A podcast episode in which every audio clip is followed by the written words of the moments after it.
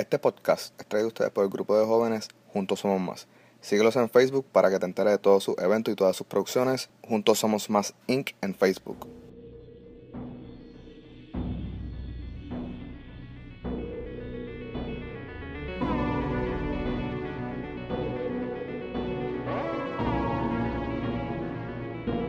Saludos, ¿qué es la que hay?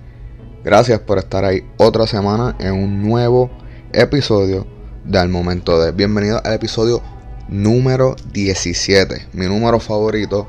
So, gracias por ser parte de esta familia, por seguir escuchando este podcast todas las semanas. Y como me gusta decir, si eres una persona nueva que te acaban de recomendar el podcast, gracias por darme la oportunidad y bienvenido a la familia de criminólogos, como yo le digo del momento de.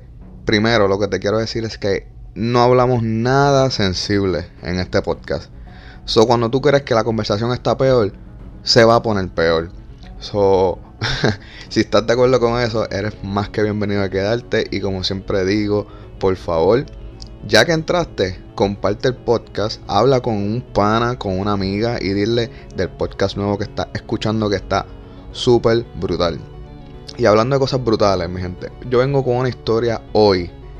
¡Qué diablo, mano! ¡Qué, qué cosa loca! Tú sabes cuando tus papás te dicen algo y tú terminas no haciéndolo. Eso es como el 90% de nuestras vidas, de nuestra juventud. Mano, pero a la larga, si le hubiese hecho caso a tu padre o a tu madre, todo, todo como que hubiese fluido, hubiese salido bien. Más o menos, eso es lo que yo vengo a hablar de hoy. Mano, yo no había conocido esta historia. Honestamente, yo, yo, tengo casos de los que quiero hablar, pero los quiero reservar para, episodios eh, más adelante. So me puse a buscar casos de esta semana. Y honestamente no, no, encontraba nada que, diera ahí en el spot que, que, de verdad me llenara. Entonces yo tengo Google Alerts. Entonces Google Alerts me, me deja saber cuando hay algún artículo que me interesa a mí, que él cree que a mí me va a interesar. Entonces Google Alerts me manda este artículo eh, de una persona que está próximamente elegible para ser liberado eh, bajo libertad condicional, luego de un crimen de los años 70. So, yo veo que hay mucha polémica en las redes, bueno, no en las redes, eh, en las noticias como tal que hay mucha polémica porque esta persona va a salir libre y pues yo me quise saber de qué están hablando, quién era la persona y cuando entraba en la persona, cuando entraba en el caso, yo dije, anda para el carajo este caso, ¿dónde ha estado? ¿Por qué no hay una película de esto? Este caso brinca de la página. Eh, eh, está a otro nivel, de verdad. Eh, sumamente famoso en su tiempo, pero fue opacado, eh, honestamente, porque el lugar donde fue no es un sitio muy reconocido. honestamente, pasaron la página y nunca sucedió y esto pues ya se enterró y quedó en la historia del pueblo como tal. Pero un super caso, un super, un super, super caso bien interesante, bien, bien lamentable. Eh, y yo espero poder cubrir todas las bases con la historia que, escribí porque honestamente está bien buena. A mí me encantó. Eh, les recomiendo que al final de esto vean la película porque yo me equivoqué. Sí había una película. Simplemente no es una película Hollywood. So, es una película, eh, lo que le llaman B-movie o C-movie. Es una películas que le llaman la, una película Lifetime. Que va directamente, es producida y distribuida y presentada solamente por el canal. So, la pueden encontrar, está en YouTube. Yo la vi, eh, hay muchos documentales de esto. Y honestamente, la película no, no es Hollywood, so, no esperen diversión. Eh, pero cuenta la historia, cuenta la historia un poquito diferente porque recuerden, tiene que ser adaptada para televisión regular. Pero está súper buena, este, les recomiendo que vean. So, Ahí está mi gente, vamos a comenzar rápido con la historia de esta semana, del episodio número 17 del momento de, pero antes, siempre les digo, sigan dándole, sigan, sigan compartiendo la página de Facebook del momento de. Ahí es donde único yo pongo las fotos de, de los casos que hablo, los artículos para que estén al tanto de donde yo estoy sacando la información eh, y las fotos para que reconozcan las personas por si algún día ven una referencia en una película, en alguna serie, eh, pues sepan que una historia es real o algo así. También ahí es donde único se pueden enterar rápido cuando un episodio ya está arriba en el podcast. Acuérdense, la notificación no te deja saber rápidamente. Yo no sé por qué, pero a mí, como quiera, a mí no me deja saber que el, episodio subió a las mismas 12 del lunes. A mí me lo deja saber el lunes como a las 3 o a las 2 y yo soy el, dueño de la cuenta. So, no sé por qué, pero si están siguiendo la página de Facebook, ahí se pueden enterar súper, súper rápido sigan la página de Facebook al momento de. Sigan también la gente buena de Juntos Somos Más. Corillo tiene un, evento próximamente que van a estar dando mil dólares en efectivo al ganador. Sigan esa página y sigan la página de Facebook de Meraki. Cualquier producto personalizado que estés buscando hacer para cumpleaños, actividades o día de padre, contacta a la gente bonita de Meraki en Facebook para que te ayuden con lo que estás buscando. ¿Está bien? So, mi gente, vamos rápido para el caso de esta semana de al momento de.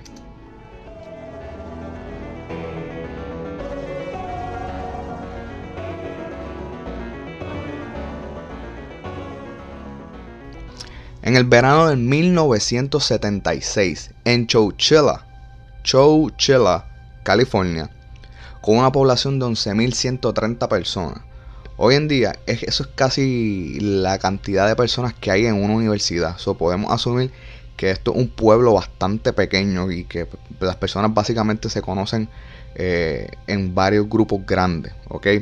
esto es un pueblo ubicado en el centro de California, pero al oeste de Nevada.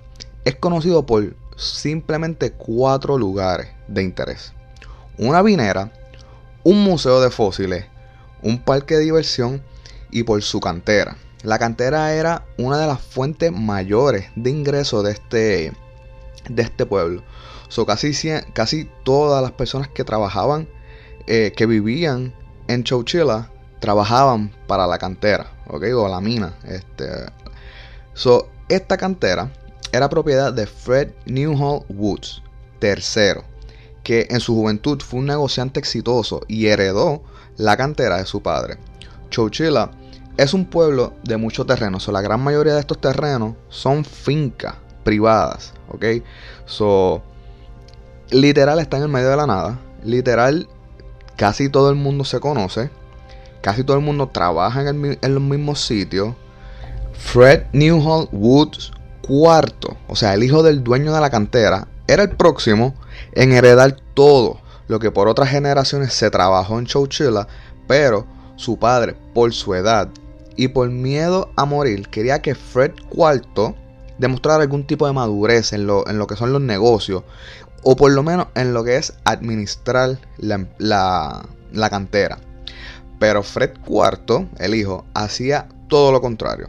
Se reporta que este compraba muchos vehículos para repararlos, pero nunca funcionaban del todo. Así que este hombre eh, reportaba tener toda la casa. O sea, imagínense una finca bien grande, la casa en lo último o en el medio de la finca y muchos carros alrededor.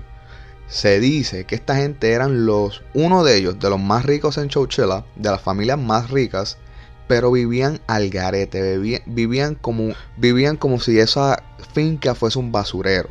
Carros por todos lados, eh, el patio eh, no, estaba, no estaba cuidado. se reporta que de verdad tenían mucho dinero, pero no se veían clase alta. O sea, la, casa no representaba eso. ¿Ok?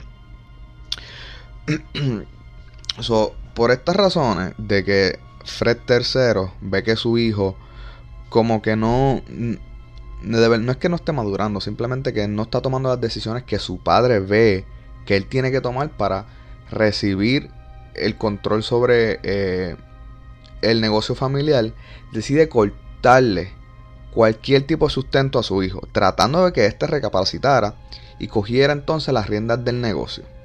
Fred IV, o sea, el hijo, eh, ya que por su estatus social, obviamente, este conocía mucha gente básicamente de su mismo estatus social. Solo únicos amigos que este hombre reportaba tener son unos hermanos llamados Richard y Jim Schoenfeld, que similarmente estaban en la misma situación de Fred IV. Ambos padres de los hermanos Schoenfeld eran doctores y muy conocidos en el pueblo de Churchill. Recuerden que les estoy diciendo que básicamente en este pueblito eh, todo el mundo se conoce. Todo el mundo va a la misma iglesia, probablemente a la misma escuela, los mismos hospitales.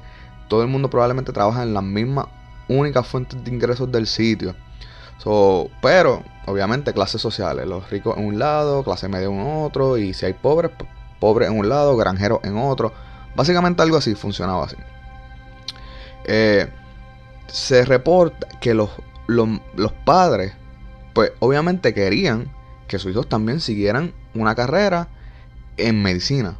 Y así pues también seguían heredando lo que era el negocio familiar.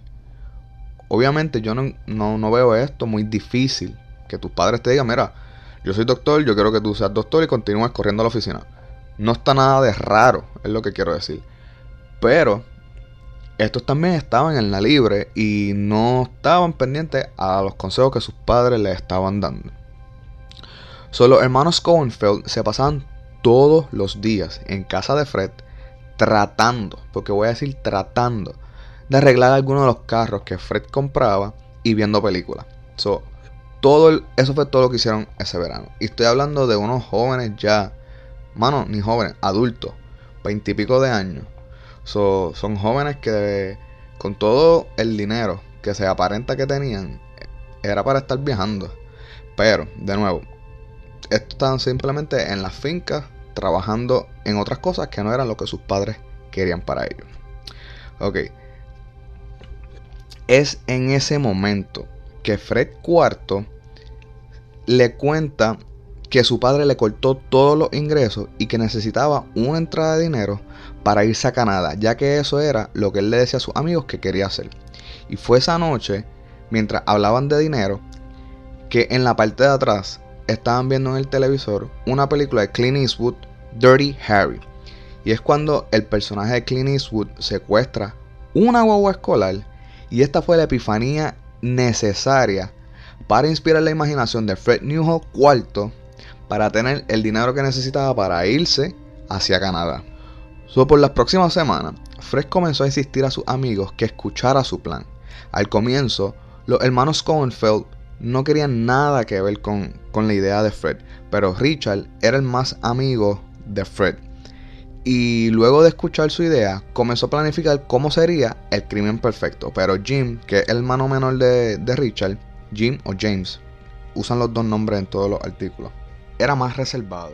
Y, y se dejaba llevar bastante por su hermano mayor, ya que era su... Pero el hermano mayor era influenciado por Fred IV, que era la mente detrás de todo este plan. Pero al momento del plan, era verano, so no habían clases, so So, lo que Fred vio en esa película no podía ser tan exacto como en la escena de la película, que simplemente eh, de ahí fue que él sacó toda su idea. Eh, mientras estos tres discutían diferentes maneras de hacer dinero, los hermanos Schoenfeld sugieren vender todos los carros que están tirados en la finca de Fred.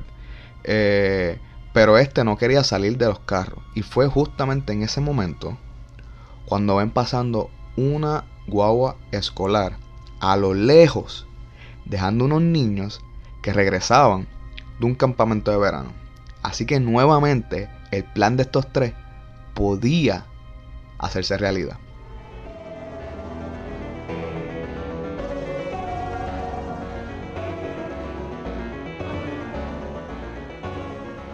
So, por las últimas tres semanas, los individuos comenzaron a pensar cómo podían hacer dinero secuestrando la guagua escolar. So, al comienzo, Fred insistió a los hermanos que solamente planearan, ¿sabes? Solamente poner en lápiz y papel cómo podían hacer esto posible. So, aquí hay una cita de él bastante. Eh, les, voy a, les voy a dejar con una cita de él. Solamente planear cómo sería, sin llevar a cabo el plan. So, así es como él influye que esta gente lo escuchara. Así que por las siguientes semanas planearon el secuestro, comenzando por seguir el autobús por todas sus paradas.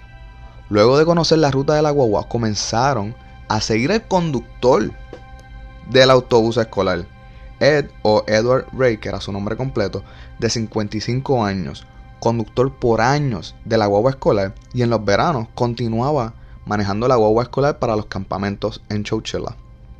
Una vez conocieron todos los pasos de Ed Ray, comenzaron a ver en qué parada podían detener la guagua y llevar a cabo el secuestro. Recuerden que les dije que en Chowchilla es uno de los sitios de mucha finca. So, lo que esto significa es que en algún momento estos tenían que detener la guagua entre paradas. O sea, dejaban un nene y en el mismo medio de llegar a la otra casa, ahí era el momento perfecto para detener la guagua. Porque, por ejemplo, cuando yo llegué aquí a la Florida, yo trabajé este, haciendo entregas y trabajé, por eso es que yo creo que odio tanto la Florida, en, uno, en, en unos pueblos similares a esto. Y honestamente tú tenías que manejar casi tres minutos para de una casa a la otra. So, hay mucho espacio entre medio de una casa a la otra que te puedes quedar en el mismo medio y nadie y ninguno de los dos residentes entre medio de esas casas se va a dar cuenta. Por lo menos aquí en la Florida, para construir eh, una casa en un terreno así de grande de finca, el gobierno te requiere un mínimo de 10 cuerdas de terreno. Mínimo para poner una casa. O tú puedes tener el terreno, pero si no tiene un mínimo de 10 cuerdas, no puedes poner en el terreno una casa. No sé cómo es en el estado de California, pero les dejo saber eso, cómo es en el estado de la Florida. So, eso más o menos para que se imaginen eh, lo grande que era esto y, y lo efectivo que era, porque era súper efectivo que de una parada a la otra, en el medio ser intersectar la guagua, ¿ok? So, ya tienen el 70% del plan cubierto. Solo faltan dos cosas. Número uno, cuánto dinero iban a pedir por el secuestro y cómo iban a hacer llegar el pedido. Y número dos, la más importante, dónde iban a esconder las personas secuestradas en lo que colectaban el pedido de dinero. Tres, son los tres individuos quedaron de acuerdo en pedir una cantidad de 5 millones de dólares al estado de California y a cambio le daría la vida de los secuestrados, ¿ok? Recuerdan que, ok, recuerdan que heredaría Fred Cuarto el negocio familiar. Si no se acuerdan, la cantera. So, a Fred se le ocurrió la gran idea, y esto es puro sarcasmo, porque es, irónico, es una gran idea, pero a la misma vez una brutalmente estúpida idea, porque es tan fácil atar que alguien que, es dueño o le pertenece a esa cantera tuvo algo que ver. Anyway, es puro sarcasmo. En enterrar vivos en la cantera de su familia en lo que el Estado pagaba el secuestro.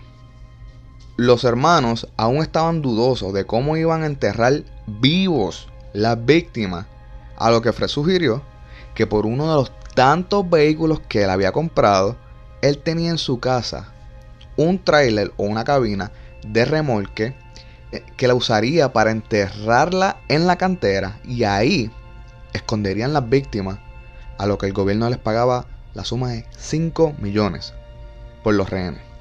So, así mismo fue. Fred cogió uno de los camiones que tenía en su propiedad tirado, lo remolcó hasta la cantera, lo enterró la cabina cubriéndola con tierra, lo que hizo que por un periodo comenzara a filtrar un poco de arena al interior de la cabina, pero nada, nada que no pudiera detenerse. ¿ok? So, los tres individuos ya estaban listos para hacer realidad el plan. Lo que todo comenzó con, un con simplemente imaginar cómo se llevaría a cabo, estaba a punto de hacerse realidad.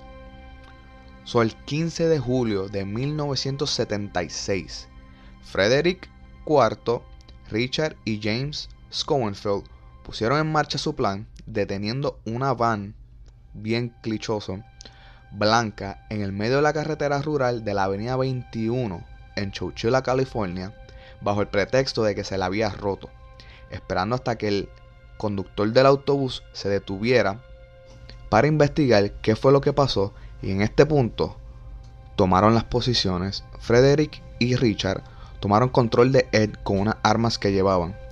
Los dos subieron al autobús enmascarados y armados con escopetas.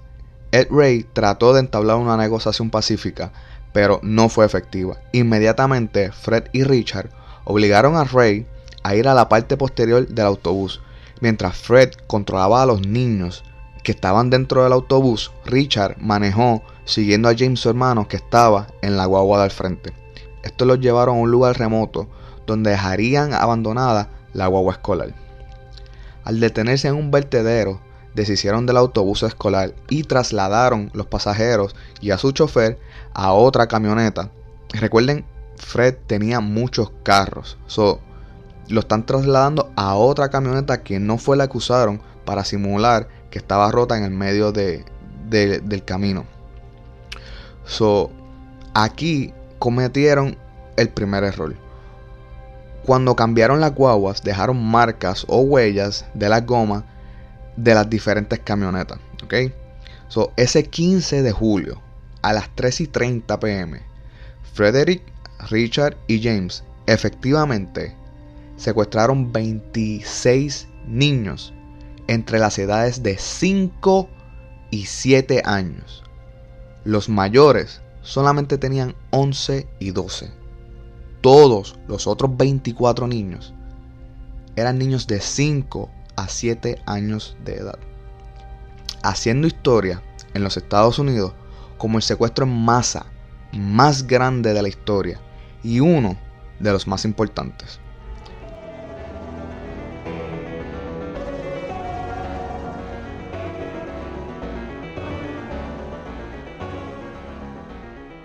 A las 4 y 30 pm, cuando los niños no comenzaron a llegar a las paradas de sus hogares, los padres comenzaron a inundar con llamadas a las oficinas de la escuela, que eran las encargadas del autobús escolar. Nadie tenía idea de lo que había sucedido. Yo tengo todos los pelos parados del cuerpo ahora mismo.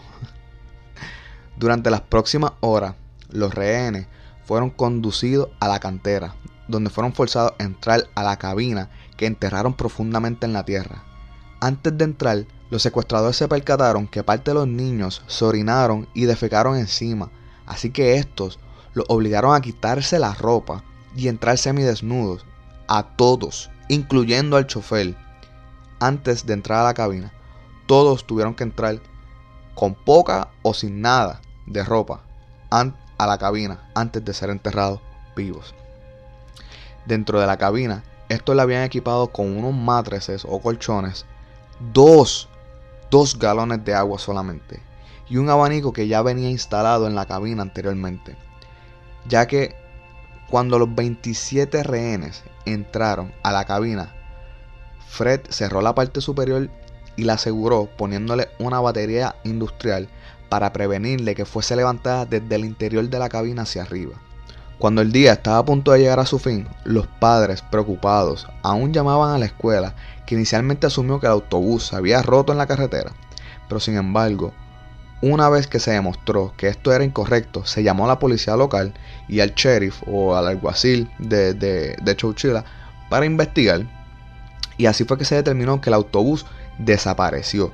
Luego de hacer con éxito las primeras tres paradas. So, probablemente vamos a poner que en esa guagua habían 37 niños. Y se quedaron dos por casa.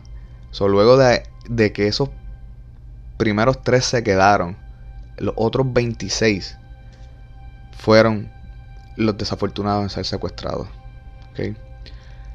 A las 7 y 30 pm se emitió un boletín en múltiples puntos del estado mientras que numerosas personas, incluyendo a los padres de los niños desaparecidos, iniciaron una búsqueda. Y en algún momento después de las 8 pm, el autobús escolar fue, fue encontrado en, una, en la zona del vertedero, cubierto por bambú y por maleza, pero sin señales de Ray y de los niños. Pero es aquí donde descubren las otras marcas de la goma. Eso se puede asumir que hubo participación de segundas personas o como le dicen en inglés, hubo foul play. So, hubo otras personas tuvieron que ver en este, en este evento, ¿ok? Eso, a pesar de que las autoridades sugieren que hubieron otras personas involucradas en este secuestro, hay padres que solamente tienen en mente una persona. Y es que todos creen que Edward Ray, el conductor del autobús, tiene algo que ver en este secuestro. Ok, en las primeras horas del día siguiente, el 16 de julio, las noticias de Ray y la desaparición de los niños se volvieron nacionales. todo el mundo estaba hablando de eso.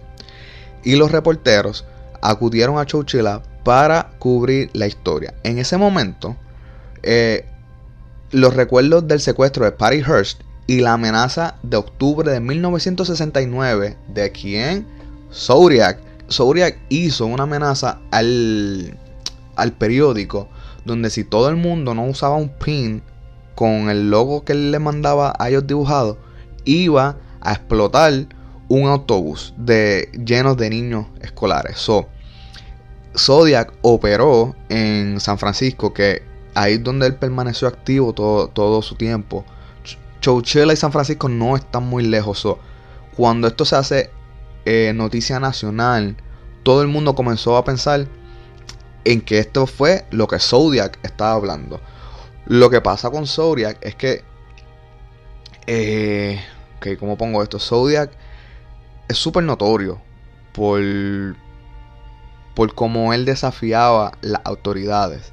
Pero honestamente, Zodiac no, no tiene muchos crímenes tan grotesco como todos los asesinos en serie este, de la historia.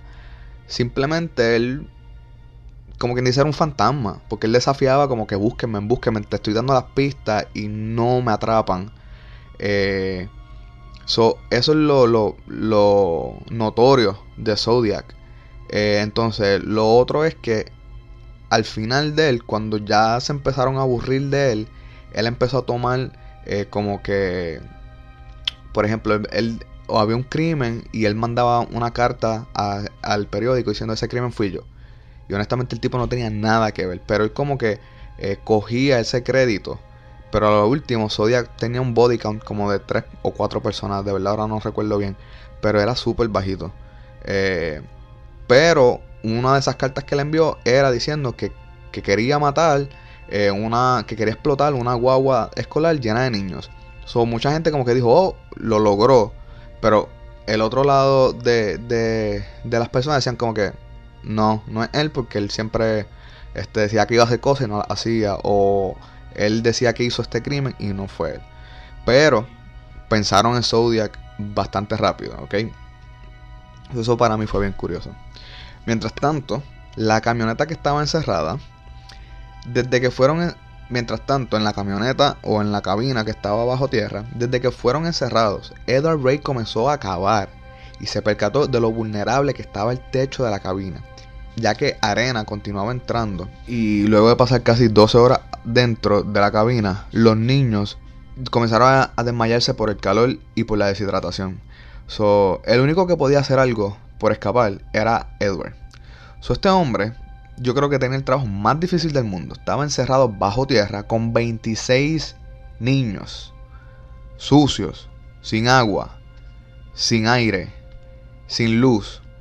Y los tenía que controlar, mantenerlos calmados, conscientes y a los más grandecitos pedirle ayuda para que los pudiera eh, ayudar a trabajar para escapar. So, aquí es cuando yo digo, wow, este hombre de verdad no tuvo nada que ver en este secuestro. Porque honestamente para mí tuvo el trabajo más difícil de su vida en esas horas que estuvo ahí encerrado.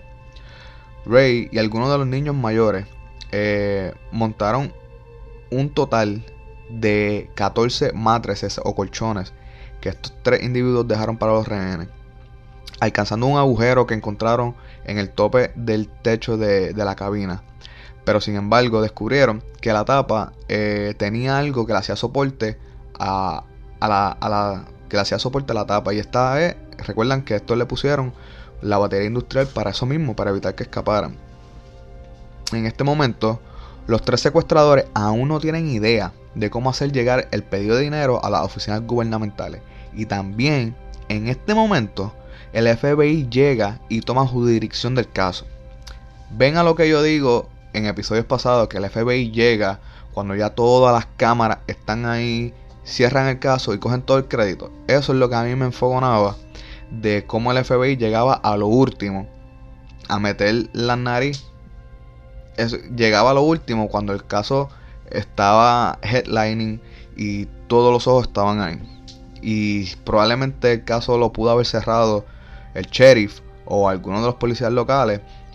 Y yo apuesto que todas las noticias iban a decir el FBI cerró el caso. Y probablemente el FBI esté escuchando esto. Porque ustedes tienen oído en todos lados. Gracias Obama. Pero, mano, como que está de más. So, a esto es lo que yo me refiero cuando en casos anteriores yo digo, ah, el FBI llegó a última hora. Como esto. ¿Ok? So, Rey continuó golpeando la puerta de la cabina todo el tiempo que estuvo bajo tierra. Hasta que por fin pudo romperla. Cuando la puede romper, mete sus manos a través de la puerta rota para mover la batería que le hacía peso. Pero para su sorpresa, la batería era tan pesada, era más fácil alarla hacia abajo que moverla. Así que este la aló hacia abajo, creando un roto en la puerta superior de la cabina, suficientemente grande para que todos los niños pudieran salir por él. So Rey envió uno de los niños a que viera si alguien vigilaba la cabina. Cuando el niño subió por el agujero y alertó que no había nadie presente, Rey ayudó al resto de los niños a salir de la cabina. Luego de 16 horas secuestrados, Ray Edward efectivamente pudo ayudar a los 26 niños a salir de la cabina. Mientras estos salían, este los obligó a mencionar sus nombres, al igual que los niños hacían cuando entraban al autobús. Y esto era una costumbre de él para conocer cuántos niños y quiénes tenía cargo ese día en su autobús.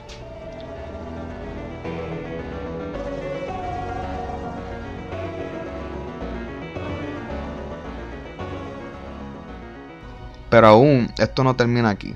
Con el miedo de ser atrapados y sin saber a dónde estaban, Rey Edward evitaba pedir ayuda a los pocos carros que pasaban.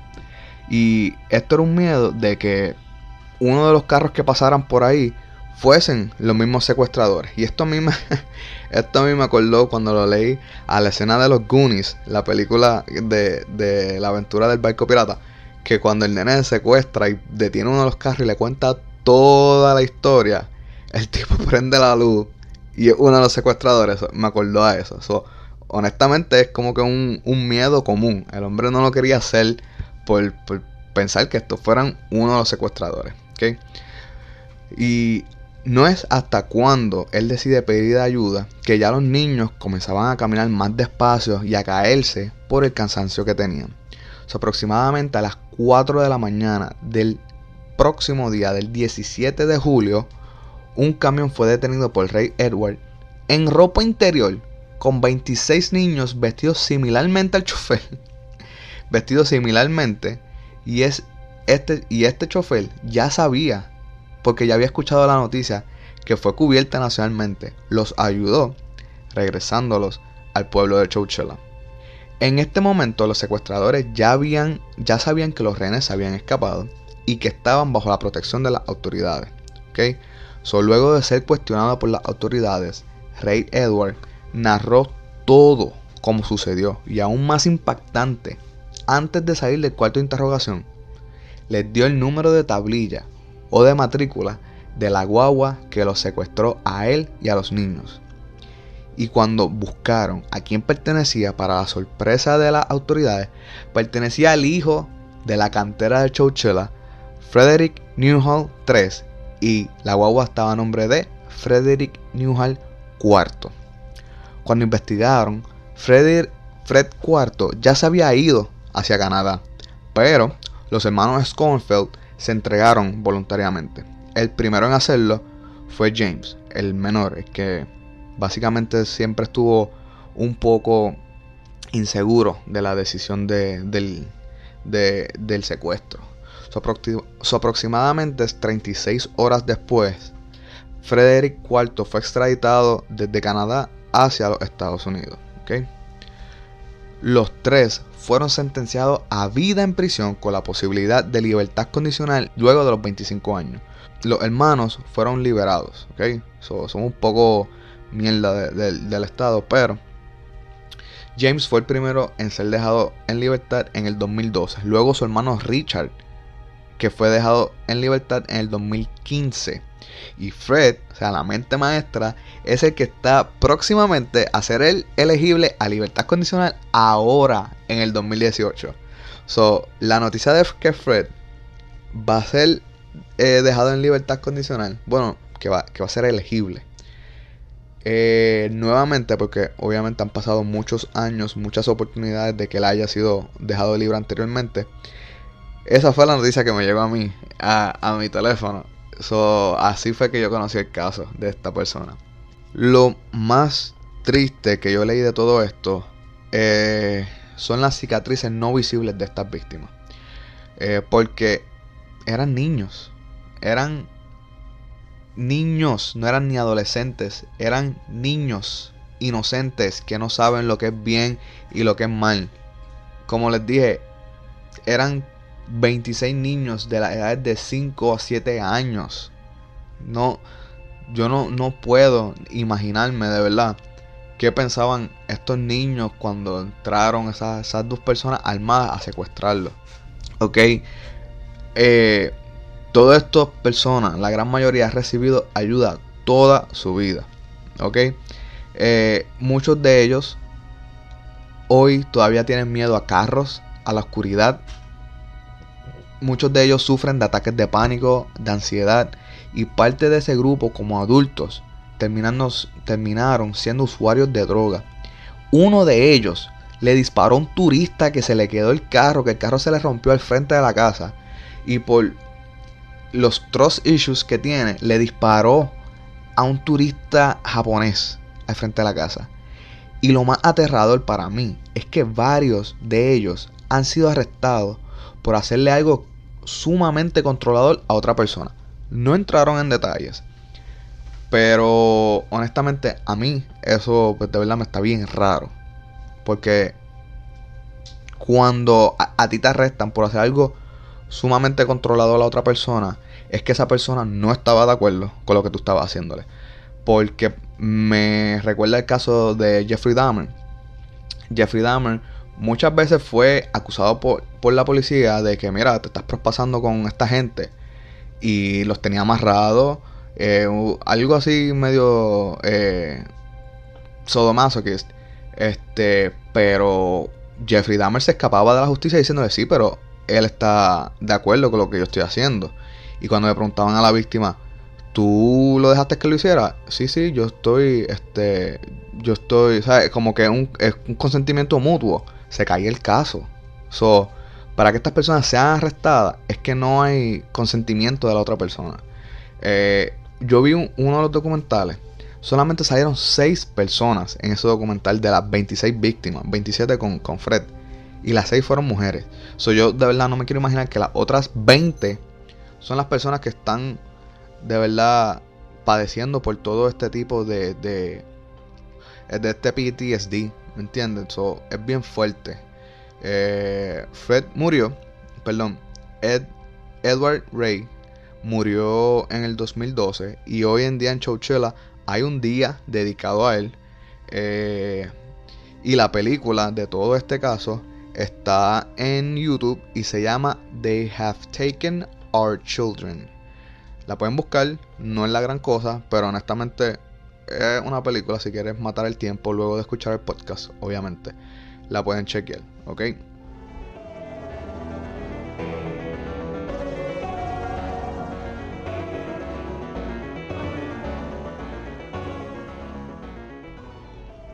So, este caso viene siendo uno de los más importantes y grandes eh, en la historia de los Estados Unidos, ¿ok? So, ahí lo tienen, mi gente. Los secuestradores de Chowchilla. Eh, es súper brutal. Me vuela la cabeza de verdad de que esto pudo haber sido posible. Este está súper, súper demente. lo más que me molesta es que son tres individuos que son de familias pudientes. ¿Ok? Son personas que si necesitaban dinero, simplemente tenían que hacerle caso a sus padres. A los papás que estaban diciendo, mira, ponte a trabajar y coge el negocio de la familia. O a los otros, mira, ponte a estudiar y sigue con el negocio de la familia. No tenían, ¿sabes? Si, si son personas que vivían en la calle, que nunca tuvieron nada. Y mira, lo único que a mí me falta es dinero y me voy a ir a robar. Es una persona que está en la calle. Es un poco más entendible de dónde viene la necesidad de robar. Pero unas personas que son de dinero, tienen posibilidades, tienen, tienen acceso a cuanto trabajo fácil podían tener. Vienen a hacerle daño a 27 personas inocentes. Eso está completamente de más. No sé, de verdad, ese es mi pensar, es mi opinión. No fue un crimen eh, súper doloroso, como que pues las personas fueron víctimas eh, de, agresión, pero las agresiones psicológicas sí están, ¿ok? Y yo entiendo lo que probablemente la los, los parole boards, la, gente que, que, mide si la persona está apta para regresar a la calle o no, buscan en, en un ex convicto pero, mano, le hiciste daño a 26 personas. 26 personas. Este, pues, honestamente, no sé. Yo de verdad tengo una opinión bien diferente. Yo no sé si deben estar libres, sí o no. Ya hay dos libres. No sé. Este, pero obviamente el argumento en las noticias es que el último, Fred, que fue el que planeó todo, pues así que no, no, no le den la libertad condicional todavía. So, ahí está, mi gente. El caso de esta semana, los secuestradores de Chowchilla, Fred, James y Richard. Este, súper, súper, súper raro, súper brutal el caso. Nada, espero que les haya gustado, mi gente. Recuerden, si tienen un caso de una historia que me quieran enviar, pueden hacerlo al momento de arroba gmail. No la usen para criticarme, como hizo un pana. que me dijo que se dice Vancouver y no Vancouver, como yo dije en el episodio pasado de Lisa Lam. Es verdad, sabes que tienes toda la razón. Me reí un montón con tu crítica porque lo dije bien rápido y dije Vancouver y no y no es así, es Vancouver. te quedó buena, me retracto. Dije mal el, el, el sitio, la ciudad es Vancouver, Canadá, no Vancouver. So, eso me lo podía haber dicho en cualquier otro lado, porque tú, tienes mi número. Pero, nada, gracias por eso como quiera. Este, eso, si tienes todavía una historia que me quieras enviar para yo leerla aquí al momento de arroba gmail.com y yo la leo al frente de los micrófonos para que todo el mundo la, la conozca. También acuérdate seguir la página de Facebook al momento de. Y ya que terminaste de escuchar el podcast, solamente te tengo que pedir dos cosas que por favor necesito que las hagas. Una, ve a la parte de abajo y dale 5 estrellas al podcast. Y la segunda, mándale un texto a un pana diciéndole, mira, checate este podcast que está súper brutal. Lo puedes escuchar como siempre digo, lavando el carro, lavando los trastes, lavando la ropa, haciendo ejercicio, de camino al trabajo en el tapón, de camino a la universidad en el tapón. Eso tienen un montón de posibilidades de dónde escuchar podcast. muchas gracias mi gente. Nos vemos la semana que viene en otro episodio de Al Momento de. Y acuérdense como nos damos cuenta al final de cada historia. Siempre es quien menos tú piensas que es. So, suave por ahí mi gente. Nos vemos la próxima semana.